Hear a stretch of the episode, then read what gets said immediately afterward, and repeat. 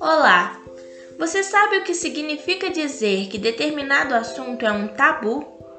A palavra tabu refere-se a uma resistência da sociedade, seja moral, religiosa, ética ou cultural, para discutir sobre determinado assunto. Por exemplo, você já ouviu alguém dizer, ou até mesmo disse, que Fulano está com aquela doença? Muitas pessoas, quando vão falar sobre o câncer, se recusam a dizer inclusive seu nome. Se temos dificuldades até para pronunciar a palavra câncer, como será que andam as discussões dentro da sociedade sobre essa doença? Qual a origem dessa dificuldade? Ela tem fundamentos? Desconstruir tabus é muito importante para que possamos refletir sobre determinados assuntos de extrema necessidade para a sociedade. O conhecimento é a nossa melhor ferramenta de transformação.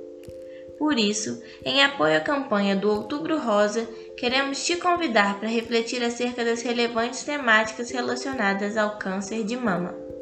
Ficou com curiosidade sobre o tema? Então vem com a gente que aqui o papo é reto.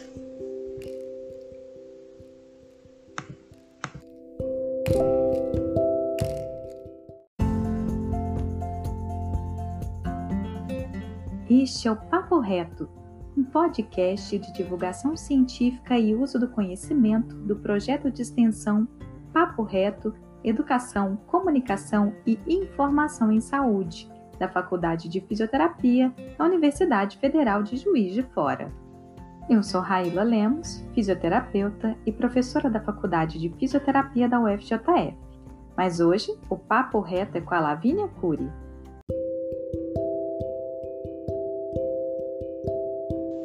Falar sobre o câncer pode realmente ser difícil para a população em geral. Entretanto, é falando abertamente sobre ele que conseguimos reconhecer inúmeros mitos e verdades. Dessa forma, aumentamos nossos conhecimentos sobre a doença e diminuímos o temor relacionado a ela. Veja bem, segundo o Instituto Nacional de Câncer, o INCA, um a cada três casos de câncer pode ser curado se descoberto logo no início. Mas o que acontece é que muitas pessoas, por medo ou desinformação, evitam o assunto e acabam atrasando o diagnóstico. O câncer de mama, por exemplo, tem uma boa resposta ao tratamento, principalmente quando diagnosticado e tratado no início. Percebem a importância de desconstruirmos crenças equivocadas sobre o câncer? A mama carrega culturalmente inúmeros valores e simbologias atribuídas a certa representatividade feminina. Assim, entendemos que existem várias questões relacionadas ao câncer de mama que passam pela doença, mas não se limitam a ela. Dessa forma, para refletirmos sobre essa temática e sobre o que ela está atrelada, chamamos uma convidada especial, a professora Simone Meira Carvalho, que vai nos ajudar a esclarecer nossas principais dúvidas. Vamos lá?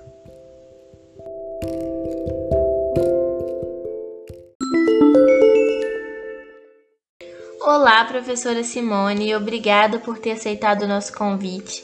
Gostaria que, primeiramente, você se apresentasse para nossos ouvintes. Bom dia, Lavínia, bom dia a todos. É, bem, meu nome é Simone Meira Carvalho, eu sou formada na Faculdade de Ciências da Saúde em Porto Alegre. É, formei em 1987, né? Desde então venho trabalhando uh, dentre outras áreas, na área da saúde da mulher. E em 1998, quando eu ingressei na universidade como docente, é, comecei a trabalhar, né, assumir essa, essa, área especificamente de saúde da mulher, nas disciplinas, no estágio, por meio dos, dos projetos. É, então, sou professora efetiva na universidade, estou realizando meu doutorado na Universidade Federal de Juiz de Fora é, também e tra trabalhando com o autocuidado no câncer de mama. Como dissemos na introdução do nosso podcast, falar sobre o câncer na nossa sociedade é recorrentemente evitado. Por que isso acontece e quais as consequências dessa postura? É, bem, como você colocou, né, na nossa sociedade, é, comumente é evitado falar sobre a questão do câncer em si. Por quê? Porque até poucos anos atrás, poucas décadas atrás, imaginava-se que o câncer pegava. Como é uma doença multifatorial, né, de, de múltiplas causas, é, existia no imaginário é, é, das pessoas que o câncer poderia ser né, uma bactéria, alguma coisa que pudesse é, pegar de uma pessoa para outra. Né? Na realidade, isso é um mito, mas como se fala muito pouco sobre a doença, né, não, às vezes não pode nem citar o nome da doença, né, não vai que pega, né, alguma coisa assim. Então essa, essa, esse enigma né, envolto a respeito da doença, das causas da doença, traz um estigma muito grande. E aí evita-se falar muito sobre o câncer, mas é uma coisa muito importante e porque quando a gente não fala sobre um problema, a tendência dele é crescer, né? Justamente por ser uma doença que, como nós colocamos até pouco tempo, né, achava-se que pegava, então não se fala sobre a questão, então, né, não, eu tenho alguma alteração na mama, será que é, como é uma doença também ligada muito à questão da morte, né, por sua alta morbimortalidade, tanto a nível mundial como no Brasil, no Brasil para o triênio de 2020 e 2022 são estimados cerca de 60.280 casos novos de câncer de mama por ano né, deste triênio. E é muito importante porque quando a gente não fala a respeito da doença, a tendência de aumentar esse mito, esse estigma, ele é maior, esse tabu. E aí, quando a pessoa percebe alguma alteração na mama, ela tem um medo, né? Não, não vou falar sobre isso, não vou mostrar para ninguém, né? Mas também ao mesmo tempo já vem aquele medo: será que é essa aquela doença ligada à morte? Será que eu vou morrer? Então existe muita resistência quanto a isso, né? Ainda mais que é um órgão ligado à feminilidade, à questão da maternidade também, da sexualidade da mulher. Então é uma coisa bastante delicada, mas é muito importante, porque quanto mais, como as tecnologias aumentaram, quanto mais nós falarmos a respeito da questão, mais clara ela fica, esses tabus vão caindo devagar né, com o passar do tempo e a gente consegue uma abordagem muito melhor. As tecnologias melhoraram a nível da ciência, a nível da medicina, né, da saúde de uma forma geral. Ou seja, quanto mais a gente aborda esse assunto, mais precocemente as pessoas vão buscar ajuda no caso de alguma alteração na mama. Nesse sentido, é importante a gente, inclusive, divulgar né? Quais são os formatos da gente poder buscar essa, essa ajuda, saber o que, que há de errado? É consulta médica, pelo menos anual, com o ginecologista, né? são os pedidos de, de exames, né? em especial mamografia, ainda é o pilar né, que é um dos exames que melhor mostra essa questão é, de uma alteração mamária, né, respectiva ao câncer, e também a mulher conhecer o seu corpo, porque à medida que ela percebe alguma, alguma alteração, ela vai buscar uma ajuda né, de algum profissional da área da saúde que possa averiguar o que, que está acontecendo. Então é muito importante. E como as abordagens é, têm sido mais precoces, a tecnologia melhorou, os tratamentos também, né? Ainda agressivos, mas eles estão é, mais efetivos.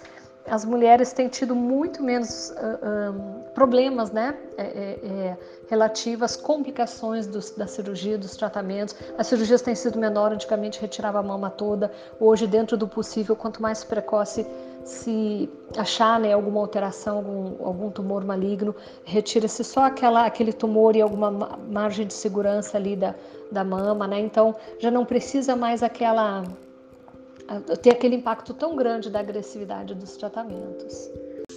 Campanhas como a do Outubro Rosa permitem que as discussões relacionadas ao câncer ganhem mais visibilidade? Você poderia nos falar mais sobre o Outubro Rosa e a sua importância? Sim, com certeza. As campanhas, né, como de Outubro Rosa e outras tantas, são fundamentais para que eh, esse tema do câncer de mama ele ganhe visibilidade, né?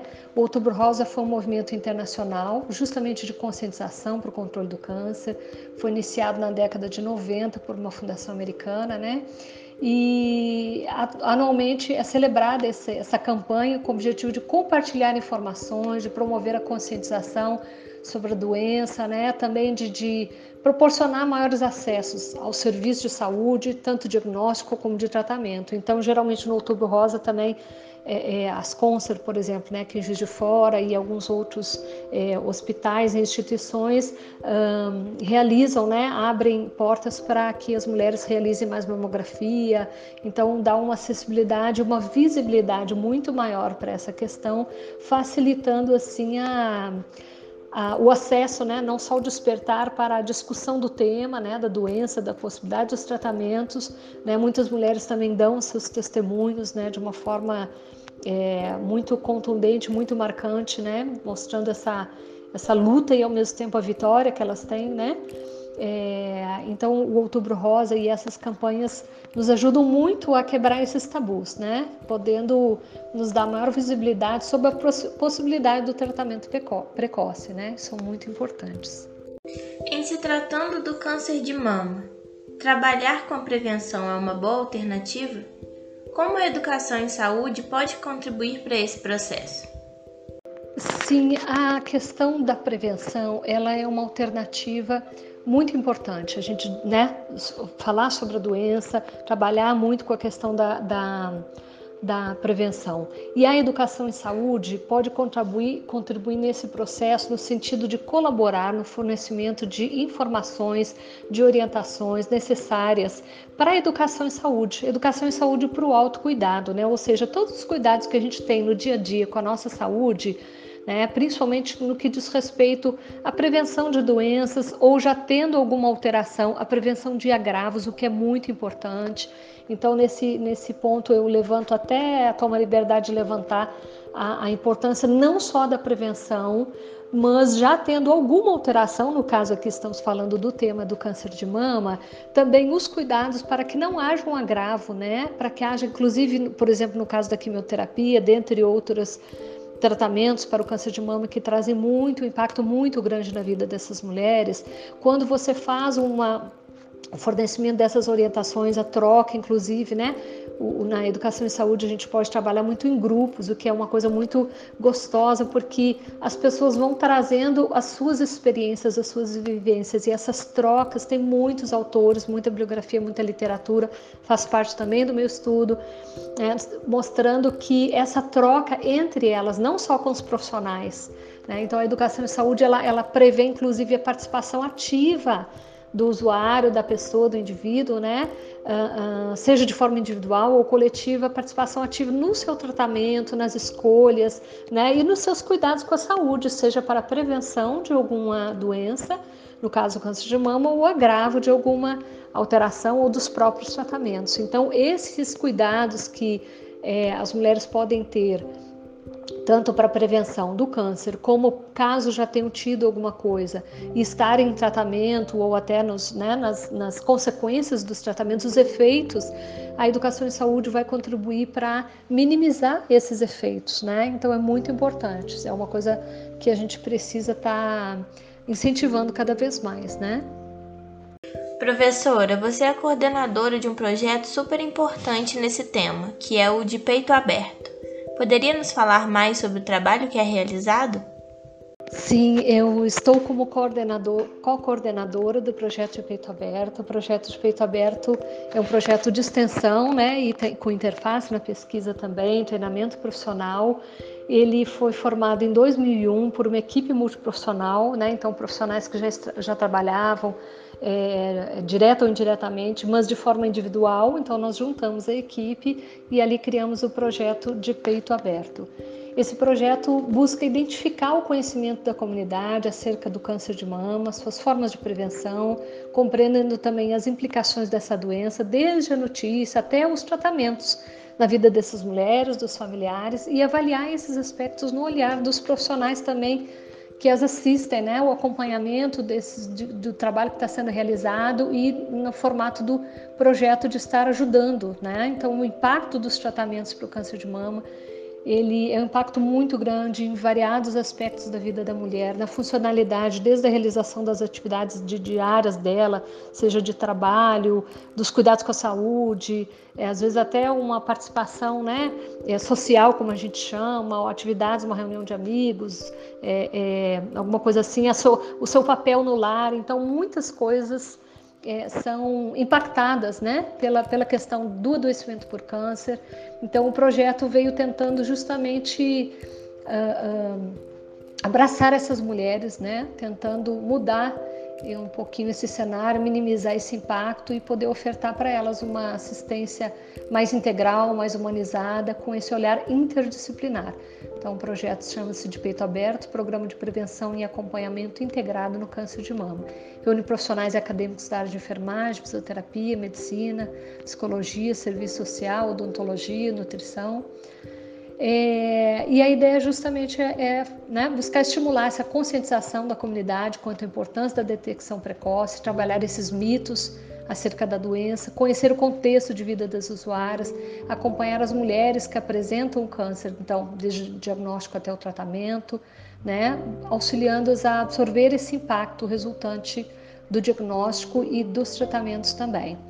Nós temos é, algumas áreas que nós trabalhamos, né, que são os cuidados individuais né, de cada área, atendendo essas mulheres, o ambulatório de mastologia, que geralmente no Hospital Escola ali da, da Universidade Federal de Juiz de Fora, que geralmente, digamos assim, é a porta de entrada dessas mulheres.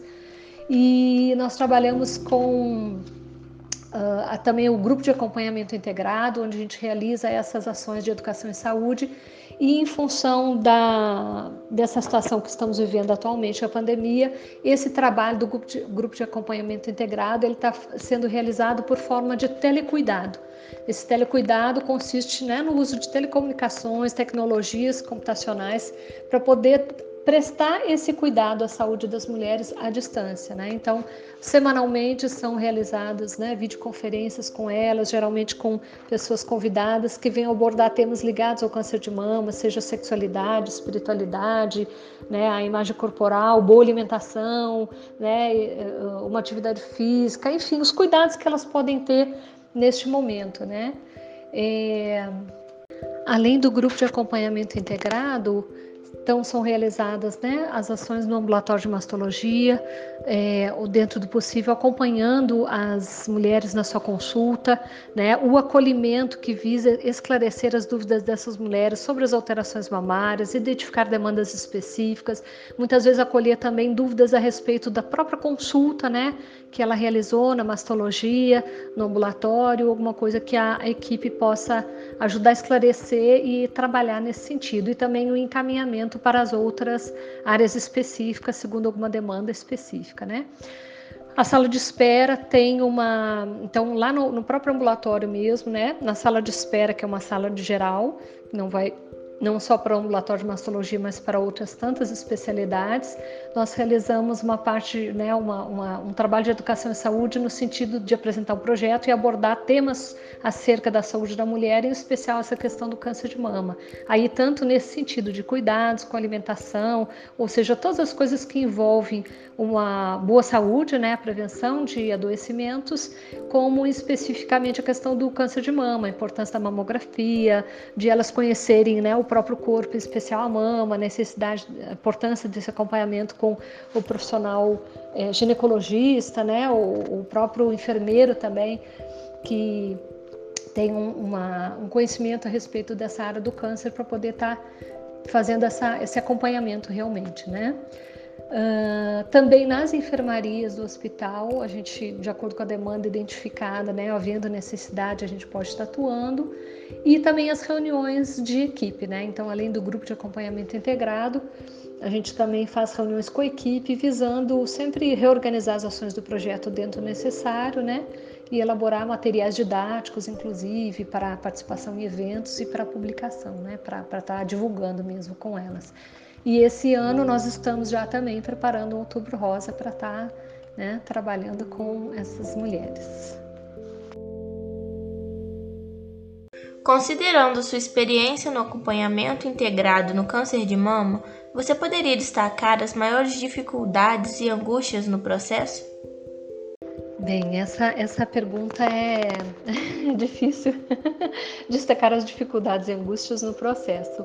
É, é uma pergunta interessante, porque assim, a gente sempre pretende, né, que tudo corra bem, que a gente possa fazer. Eu acho que uma das grandes questões que a gente enfrenta é essa, às vezes, essa dificuldade, digamos assim, né, da, da, da, da correria, da demanda que o, o, o, hospital escola tem a respeito né, de consultas e, e, às vezes a gente gostaria de conseguir sentar mais durante mais tempo poder discutir melhor, né? A gente faz essas discussões, mas a gente poderia sentar com mais profissionais para estar tá discutindo esse trabalho, né? Interdisciplinar, ele, ele demanda um tempo, né? Esse acompanhamento, ele demanda um tempo, um tempo que muitas vezes é difícil a gente conseguir tirar naquela rotina de trabalho corrida, né? E a, a, possibilidade, assim, aquilo que a gente gostaria de estar assistindo melhor essas mulheres em alguns aspectos que faltam. Por exemplo, uma das coisas que tem sido, tem inclusive ocorrido muito, congresso de espiritualidade aqui em Juiz de Fora, né? Foi o segundo congresso esse ano. E a gente percebe que, por exemplo, a espiritualidade poderia ser uma coisa que a gente poderia estar trabalhando melhor, ou seja, é, é, é esses, essas, essas dificuldades né, de, de, de nós realmente conseguimos ampliar a equipe, inclusive, né, para outras áreas que pudessem estar atuando junto. Às vezes a dificuldade delas também, porque assim são muitas as consultas, são muitos os exames.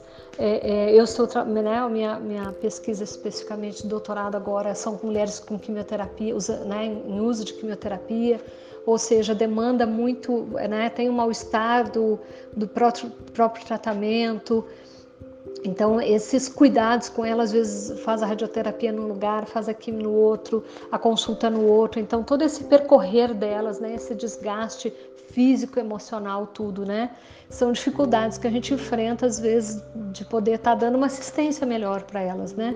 O ideal seria que se a gente pudesse ter realmente, assim, um, um trabalho mais amplo, uma própria estrutura melhor, né, física, de profissionais que pudesse ofertar para elas aquele acompanhamento naquele local, né? Facilitaria talvez para elas.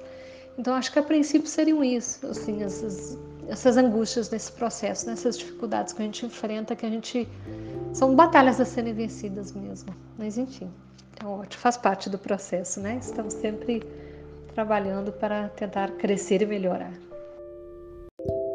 Apesar do câncer de mama poder acometer também os homens, no caso das mulheres, o seio ocupa um significado importante no universo das representações femininas. Como a ameaça à mastectomia, que é a retirada da mama ou parte dela, pode, na sua opinião, afetar na autoestima e autoimagem das mulheres? Sim, realmente, o câncer de mama nos homens ele é muito raro na mulher, além de ele acometer muito mais casos, né, a mama tem um significado muito grande por conta de, como nós comentamos, né, é ligado à questão da feminilidade, da imagem da mulher em si, da, da questão é, da maternidade, né, ou seja, uma coisa ligada à vida, né, é, é, a sexualidade da mulher. Então, quando há uma alteração na seja por conta da cirurgia, a própria radioterapia também, mesmo não tendo retirado toda a mama, às vezes ela pode causar uma queimadura. Então, assim, é, é uma região da mulher muito representativa, né, do feminino e desse papel da mulher, né, também dentro do seio familiar. Então, assim, com a retirada da mama toda ou da parte dela, mesmo que é uma parte pequena, vai afetar a autoestima, a autoimagem dessas mulheres, né? Elas têm um sentimento de perda da identidade feminina, diminuição né, da autoestima e desencadeiam quadros muitas vezes de depressão, de ansiedade, repercute na vida familiar, afetiva, social. Algumas delas eh, se afastam dos seus companheiros, né, a, a, com medo de serem é, é, de serem rechaçadas, elas mesmas às vezes se afastam também para se proteger, né? às vezes também não falam para a família. Então, assim, todos esses efeitos adversos dos tratamentos impactam muito a respeito na vida dessas mulheres, né? Hoje nós temos também a, a questão da, da reconstrução mamária, o que traz efeitos muito positivos Claro que a gente sabe que todas as cirurgias, toda cirurgia tem a sua possibilidade de complicação, então é mais uma, um, um, ato cirúrgico, né?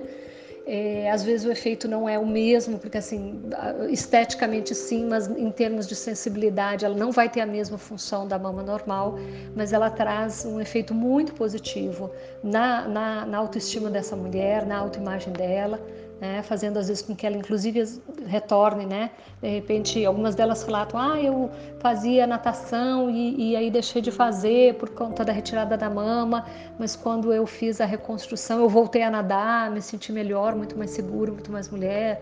Então traz uma coisa muito positiva também. Percebemos que o câncer de mama pode afetar em diferentes aspectos da vida. Pensando nisso, qual a importância do trabalho multidisciplinar nesses casos? Sim, realmente, o câncer de mama afeta diversos aspectos né, da vida da mulher.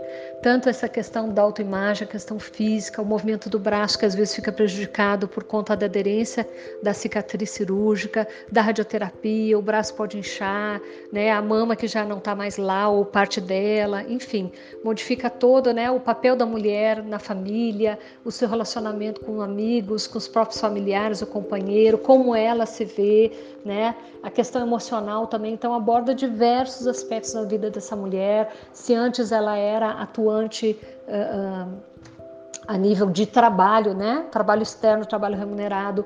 Agora, às vezes, ela vai precisar de uma licença de saúde, então ela deixa de ser uma pessoa que vai auxiliar no sustento da casa, ou às vezes ela era provedora também. Então, são diversos aspectos da vida dessas mulheres que ficam comprometidos. Nesse sentido, a importância do trabalho multidisciplinar interdisciplinar, né, ou transdisciplinar seria até mais amplo, por quê? Porque é importante eu conhecer a profissão do meu colega, que não é a mesma minha, e saber inclusive como ele trabalha para que eu possa fazer um encaminhamento. E quando a gente faz esse trabalho interdisciplinar, né? Ou seja, a gente tem um olhar mais amplo. Eu passo a aprender que, que para além do movimento do braço, esse braço para ela é importante no dia a dia, para ela realizar as atividades dela, como pegar uma, alguma coisa no alto, né? Seja para o cuidado com a casa, por exemplo, ou no trabalho, né? Ou seja, eu passo a enxergar para além da minha profissão, né? E eu enxergo ela, passo a enxergar ela, né? a, a pessoa que é o, é o, foco do nosso trabalho, né? Aquela pessoa ali como um ser humano, que ela tem todos esses aspectos e o que eu preciso, mesmo que eu vá trabalhar alguma coisa mais pontual, eu preciso levar em consideração todos esses aspectos da vida. Isso é uma coisa muito importante. Professora, você poderia nos alertar sobre os cuidados e medidas importantes para prevenir o câncer de mama?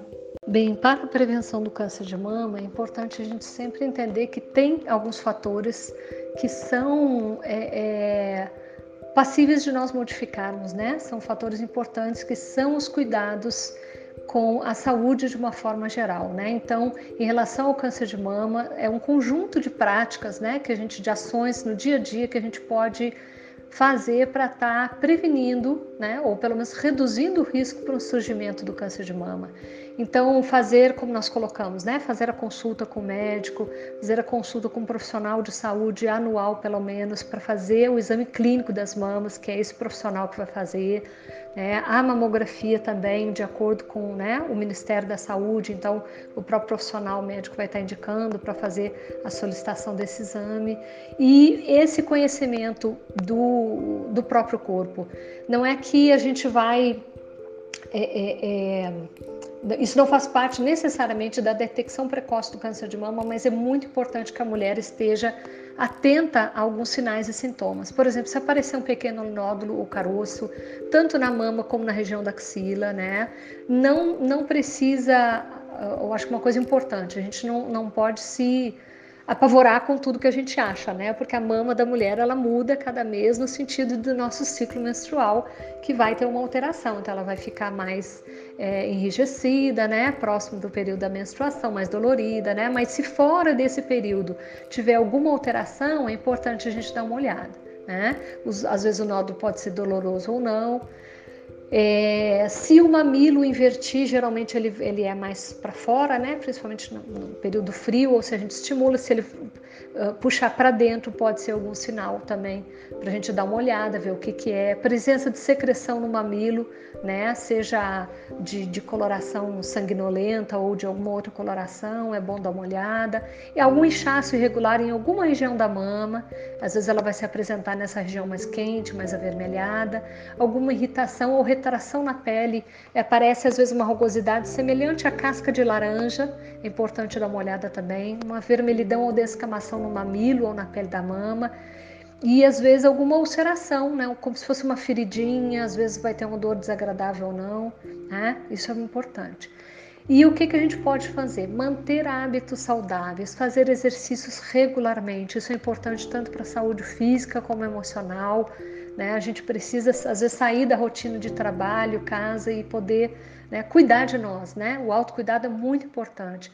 Ter uma dieta equilibrada, ou seja, evitar né, coisas muito gordurosas, né, comer mais verduras, legumes, é, frutas, né? Então, quando a gente fala de dieta, não é de regime, né? Mas é ter uma alimentação equilibrada. Evitar bebidas alcoólicas, principalmente o cigarro, que tem muitos é, é, fatores ali cancerígenos fugir dos quilos a mais, principalmente no período da menopausa, por conta da muitos cânceres de mama são a gente chama de hormônios dependentes, ou seja, quanto mais hormônio a gente tiver, né, que no período da menopausa pode acontecer. E, e, a obesidade também é um fator de risco. Então, quando você realiza a prática de exercícios físicos, você pode estar, né, tanto prevenindo a questão da obesidade como estar é, é, melhorando essa questão, como a gente falou, mental, emocional, né? Sabemos que atualmente você está com uma pesquisa em andamento em parceria com professores da psicologia. Poderia nos falar mais sobre essa pesquisa e a importância da parceria interprofissional? Sim, nós estamos trabalhando com uma pesquisa, né, que é autocuidado, crenças, qualidade de vida e funcionalidade, uma proposta de educação e saúde para mulheres sobreviventes ao câncer de mama. Qual é o nosso objetivo? Avaliar o efeito de uma intervenção em grupo de educação e saúde. Por que, que o grupo é muito importante? Como nós comentamos, elas, elas se identificam com pessoas que estão passando situações similares e isso traz um apoio muito grande para elas, né?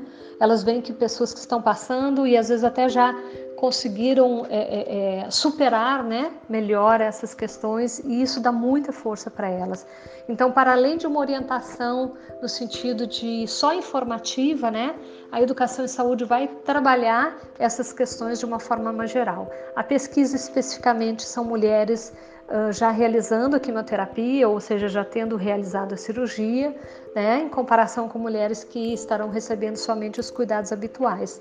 E isso é muito importante porque nós precisamos ouvir essas mulheres, como que elas realizam o cuidado durante o período dos tratamentos, se elas conseguem uh, em compreender essas orientações todas que elas recebem, se elas conseguem aplicar, qual a dificuldade que elas têm, como que a gente pode ajudar nesse sentido, né, para que elas possam ter uh, os efeitos das, dos tratamentos minimizados, para que elas possam também é, estar é, é, é diminuindo esses agravos né, do adoecimento, dos tratamentos na vida delas e poder assim ter uma inserção melhor, uma reinserção né, na sua vida, no seu dia a dia, na sua família, no seu trabalho. Claro que a vida delas vai mudar, né? É uma coisa impactante, é uma doença impactante, os tratamentos são extremamente impactantes, mas muitas delas relatam que a vida delas mudou no sentido de que muitas vezes elas eram focadas muito, por exemplo, no trabalho e passaram a olhar a elas mesmas agora, né?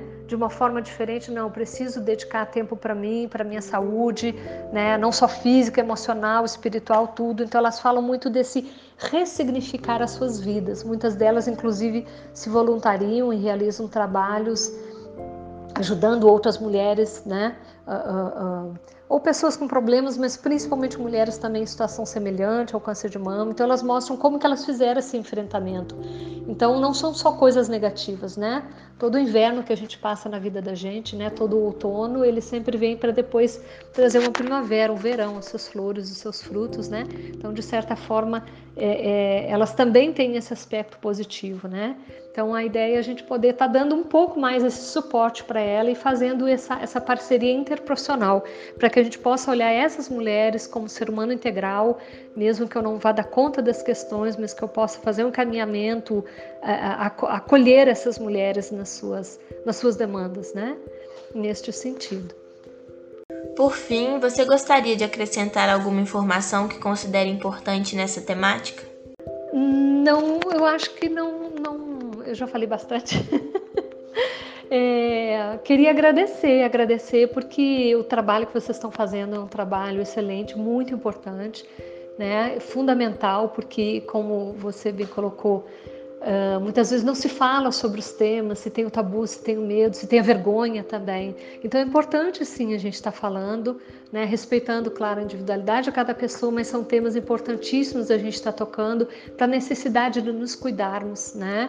E essa questão do autocuidado, né, especialmente que a gente está na pesquisa, no trabalho do projeto também, ela é muito importante. Todos nós precisamos nos cuidar, mas em especial a mulher, né?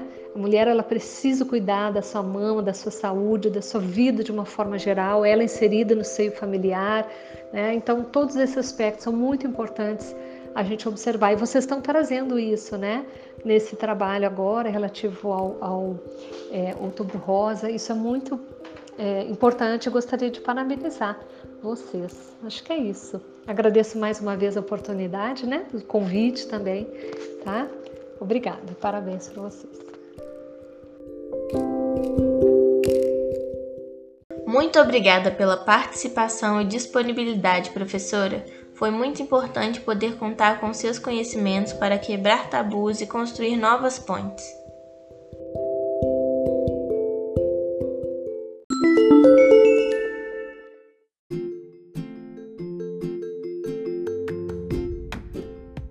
Bom, pessoal, nosso papo de hoje chegou ao fim. Esperamos ter contribuído ao trazer esse conteúdo tão importante para a sociedade como um todo. Ainda tem alguma dúvida sobre o assunto? Tem interesse por algum outro tema? Mande para nós pelo e-mail paporeto.fjf.gmail.com ou para as nossas redes sociais que estão na descrição. Faremos o possível para lhe responder da melhor forma. E para finalizar, qual sua pergunta de hoje? Forte abraço e até nosso próximo Papo Reto.